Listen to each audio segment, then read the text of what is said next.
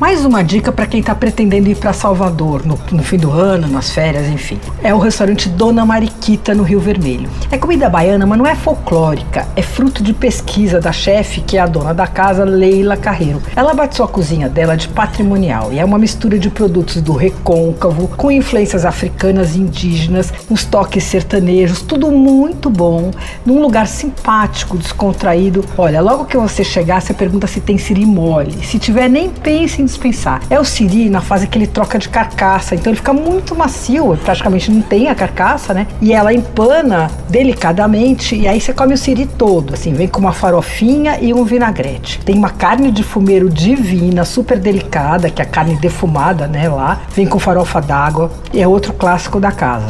Ela vem cortada em tirinhas, bem defumada. Olha, tem uma saladinha de peguaria, que é um molusco marinho que eu nunca tinha ouvido falar. Vem com coco, lascas de coco, de coco verde, assim, caju, tomate, cebola roxa, apimentadinho assim, mas sem exagero. Também uma delícia. A poqueca com a caçá de leite é uma moqueca que mistura camarão fresco e camarão seco defumado.